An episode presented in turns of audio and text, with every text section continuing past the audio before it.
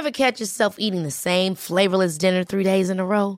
Dreaming of something better? Well, HelloFresh is your guilt-free dream come true, baby. It's me, Kiki Palmer. Let's wake up those taste buds with hot, juicy pecan-crusted chicken or garlic butter shrimp scampi. Mm. Hello Fresh. Stop dreaming of all the delicious possibilities and dig in at HelloFresh.com. Let's get this dinner party started.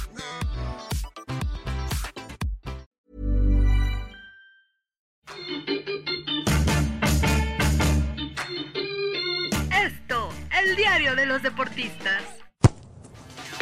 Hola, ¿qué tal amigos? Bienvenidos al podcast del Esto, el diario de los deportistas.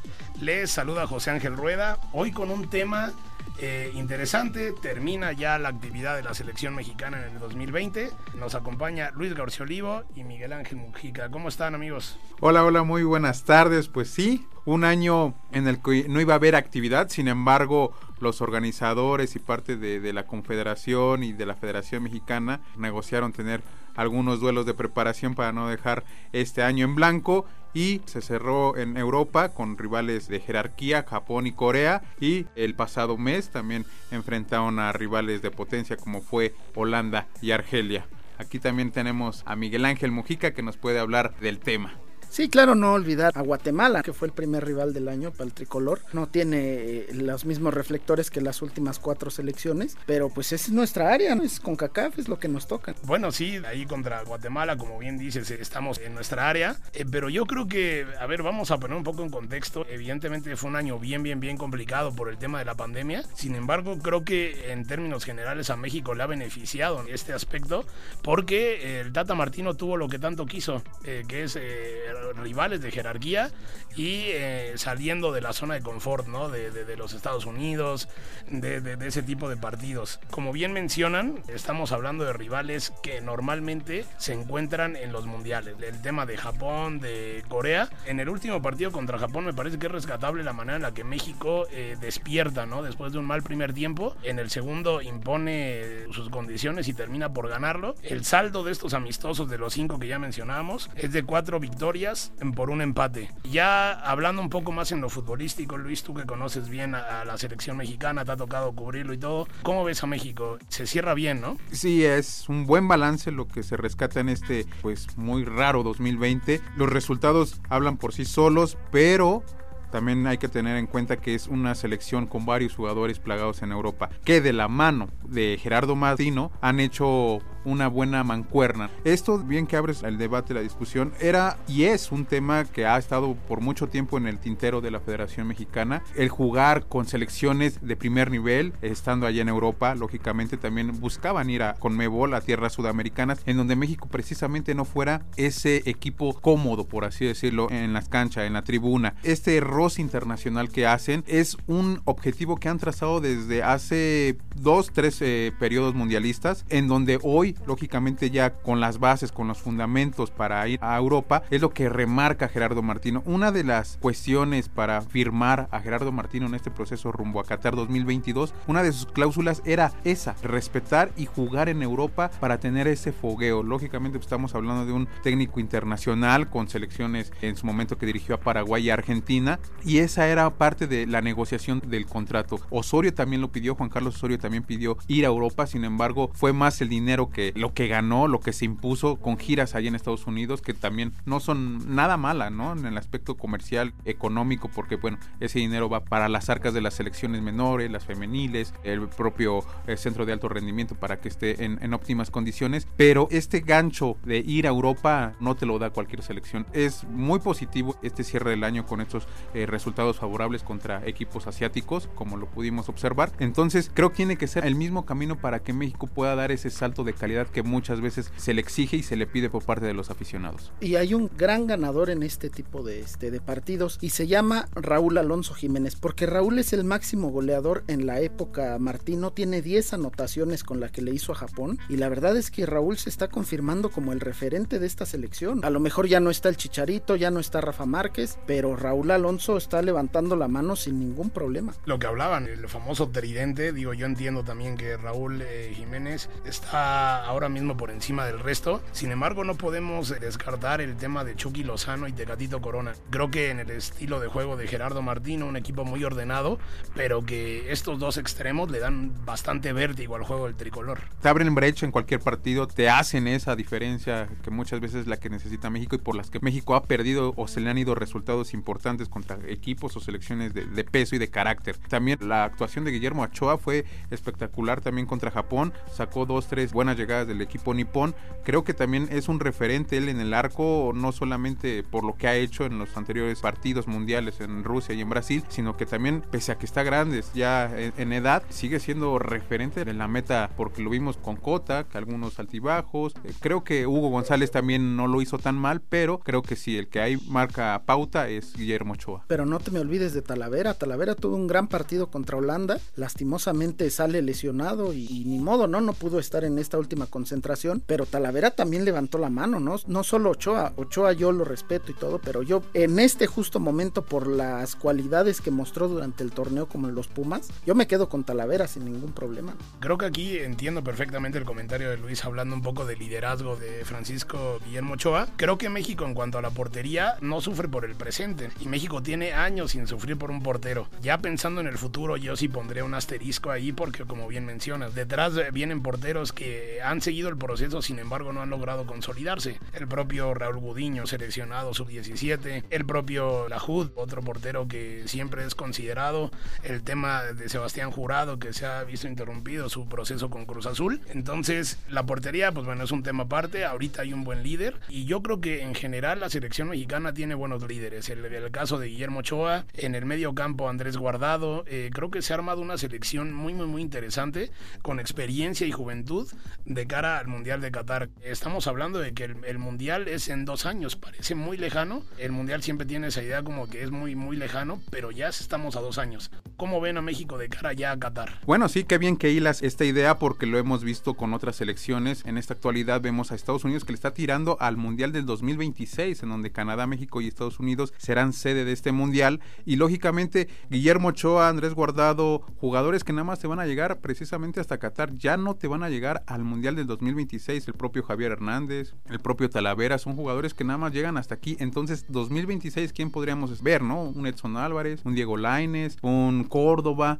a lo mejor un jurado. Por eso, Gerardo Martino busca consolidarlos, busca llevarlos de la mano, trabajar con ellos, foguearlos, tener este roce internacional. Raúl sí te va a llegar bien, Irving Lozano también bien, Tecatito también bien, pero ya hay jugadores que ya van de salida. Entonces, creo que sí, la tirada de Gerardo Martino es marcar ya este precedente que se está haciendo en este camino rumbo a Qatar y seguirlo consolidando en el Mundial de Qatar y consolidarlo ya en el 2026, donde México va a tener a su favor la localía, los aficionados, el apoyo incondicional de las marcas patrocinadoras, todo este sistema de que envuelve el fútbol, por lógica y por consiguiente debe seguirlo y explotarlo para el 2026, que es donde se supone que tiene que hacer erupción. Sí, pero es la de la selección. En México, la pasión que genera el fútbol no le da para hacer, intentar hacer un esfuerzo como lo está haciendo Estados Unidos. Estados Unidos está pensando a 8 años, a 6 años, como lo quieras ver, pero México no se puede quedar sin disputar una Copa del Mundo como ya lo hizo Estados Unidos en la pasada. México tiene que ir por todo siempre. Yo estoy de acuerdo y se les olvida mi brujo, mi querido Uriel Antuna, que ha hecho grandes juegos en esta gira contra los asiáticos. Va a llegar en plenitud, no sé cómo le vaya a las Chivas, pero a Uriel Antuna yo le veo mucho futuro.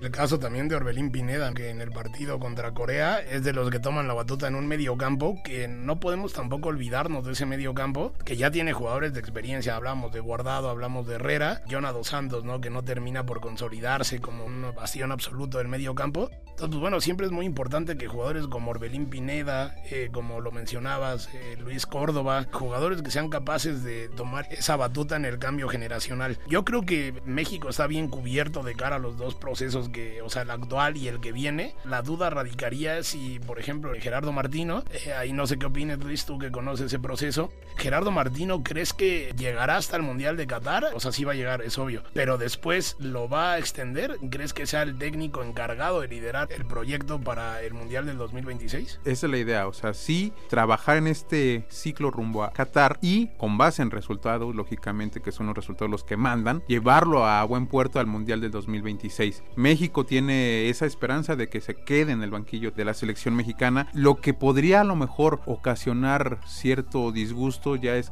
las formas, los tratos con los patrocinadores, la imposición de algunos juegos en moleros que en su momento eran de rajatabla, de ley, era tiene cinco y tiene cinco. Ahorita con la empresa que trabajan de la mano con ellos no hubo problema alguno. Sin embargo, por la pandemia, las marcas, los patrocinadores van a querer tener ese acercamiento de la selección mexicana yendo a latitudes como siempre lo hemos visto en Chicago, en San Francisco, en Nueva York, Texas, en California, donde exactamente está otro fuerte número de aficionados que son los que incentivan los recursos para los seleccionados. Martino se le ve cómodo con la selección, se le ve forma a la selección. Creo que eso era de lo que le faltaba al, equipo de Juan Carlos Osorio, porque Juan Carlos Osorio, ese recuerdo que nos llega a la memoria, eh, le jugaba muy bien a, selecciones de caché, de nivel, le jugaba al tope, grandes partidos contra Alemania, contra Estados Unidos allá en Columbus, en Honduras, en San Salvador, pero contra selecciones de medio pelo, por así decirlo, perdía, regalaba los juegos, hacía las infinidades de rotaciones que eran conocidas y se les iba el juego, se les iba el partido. No había orden no había táctica, no había un cierto funcionamiento como hoy sí lo hay con Gerardo Martino. Creo que también los jugadores están a gusto con Gerardo Martino, están convencidos de que llevan por buen camino el ciclo que es hacia Qatar, porque hay también una buena mezcla entre jugadores jóvenes y estos de experiencia que son los que te dan también la pauta y los que te van marcando el camino y más para los chavos, que los chavos pues están ávidos de éxito, de minutos, de goles, de todo, ¿no? Lo vemos con Antuna, lo vemos con el propio Chucky, que está explotando desde hace dos, tres años para acá con selección mexicana. Y es que la trayectoria también pesa. Digo, Gerardo Martino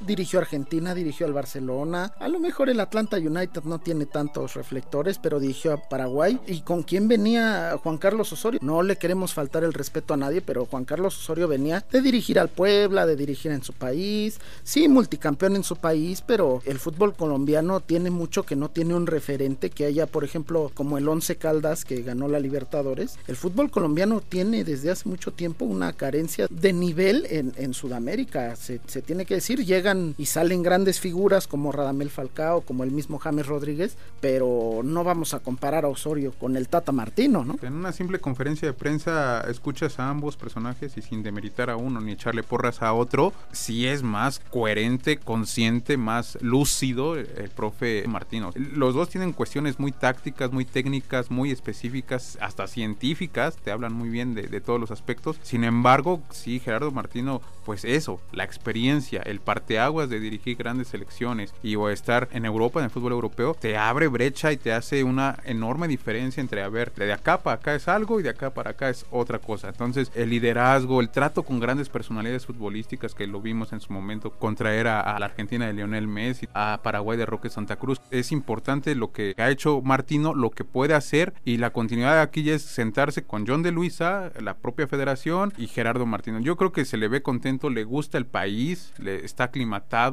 está consciente de que también hay muchos paisanos acá argentinos de él que le dan buenos comentarios del fútbol mexicano y creo que por eso puede seguir. O sea, no hay un no rotundo por ambas partes. Bueno, sí, Gerardo Martino, yo siento que lo que le da es tranquilidad al proceso, le da una estabilidad que México de una u otra manera ha sabido aprovechar. Y pues sí, efectivamente México ya viene el Mundial de Qatar, el próximo año serán eliminatorias que nunca son sencillas y que ahí Gerardo Martino tendrá que meterse al hostil territorio centroamericano habrá que ver también qué tal le va. Y esas son las rarezas, ¿no? O sea, sí juegas muy bien en Europa contra rivales de, de poder, pero acá la humedad, el calor, vamos a ver si la, la, afición regresa a los estadios, pero sí vale la pena ilusionarse con el tan famoso quinto partido con él, porque bueno, lo han hecho bien, tiene buena marca, buen, buen recorrido, creo que sí, es válido ilusionarse. No, y tiene la mentalidad, que es lo más importante, que casi ningún técnico de la selección tenía, quitando tal vez a Hugo Sánchez o al mismo Ricardo Lavolpe, nadie prometía nada, nadie aseguraba yo voy a ir por el quinto. Yo veo a Martino eh, con mucha seguridad y lo veo, pues quién sabe si más adelante del quinto, ojo con el Tata. ¿eh? Bueno, ojalá sea el sexto, el séptimo partido y con eso ya estaremos del otro lado. Vamos a escuchar rápidamente a Octavio Cuitrón que nos tendrá el panorama de cómo cómo finalizó este 2020 en cuanto al fútbol internacional. Te escuchamos, Tavo.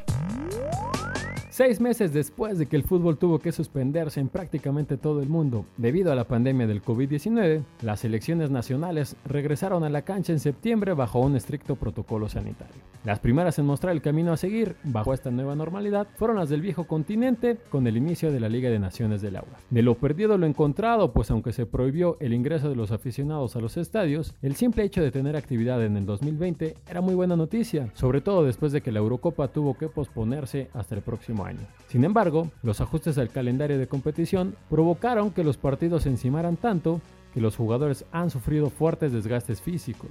Por ejemplo, Alemania disputó nueve partidos en poco más de dos meses. Al respecto, su portero Manuel Neuer alzó la voz para alertar que los seleccionados nacionales están al límite de su carga de trabajo. Aseguró que algunos ejercicios en los entrenamientos son simplemente imposibles de realizar debido al poco tiempo de recuperación que tienen tras regresar a sus clubes, con partidos de Champions League cada semana, además de los que disputan en sus respectivas ligas.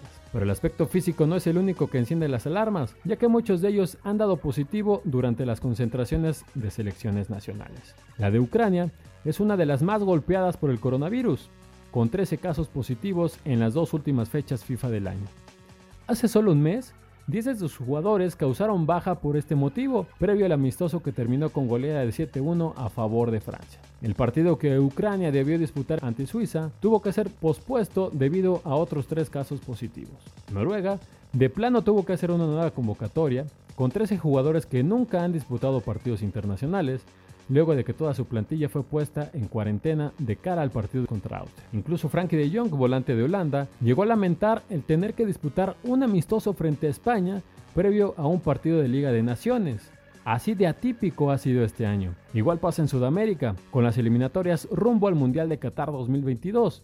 El delantero uruguayo Luis Suárez causó baja de última hora tras dar positivo, y su seleccionador Oscar Tavares manifestó su preocupación tras la derrota del martes ante Brasil, al señalar que el tema de las lesiones va en aumento y que a este paso desconoce qué pasará con el resto de la eliminatoria. Está claro que las decisiones no han sido las correctas o que al menos no han sido tomadas en el momento adecuado. Y peor se percibe el horizonte ante la segunda ola de coronavirus que se registra en Europa, ya que el próximo año deberá disputarse a como de lugar la Eurocopa para posteriormente dar paso a las eliminatorias mundiales. Entre las bajas por lesiones provocadas por el desgaste físico, así como casos positivos a COVID-19, así es como las selecciones nacionales se han abierto paso bajo esta nueva normalidad. Poco que rescatar y mucho más que lamentar ha sido el balance de la mayoría de los seleccionadores nacionales. Muy bien, Octavio, muchísimas gracias. Y pues bueno, nosotros ya llegamos al final. Fue una agradable plática de la selección mexicana que finaliza este 2020. Yo soy José Ángel Rueda, les agradezco mucho. No se olviden de escuchar los podcasts de la OEM. En esta ocasión les recomendamos el de Cofre de Leyendas, un podcast donde pueden escuchar leyendas de toda la República Mexicana, muy interesante. Y mi querido Miguel Ángel Mujica, tú tienes una recomendación más. Sí, pedirles que se inscriban, que nos escuchen en las distintas plataformas como Spotify, Apple Podcast, Google Podcast Podcast, Deezer y Acast. También escríbanos en podcast.com.mx y síganos en Twitter arroba podcastom. Yo soy Miguel Ángel Mújica, muchas gracias por escucharnos. Seguimos aquí, ¿no? Hablando de lo que nos apasiona el deporte. Un placer, a ver cuándo nos volvemos a escuchar. Es un gusto volver a estar platicando de los deportes aquí en la mesa. Un saludo, se despide su amigo Luis García Olivo. Esta es una producción de la Organización Editorial Mexicana.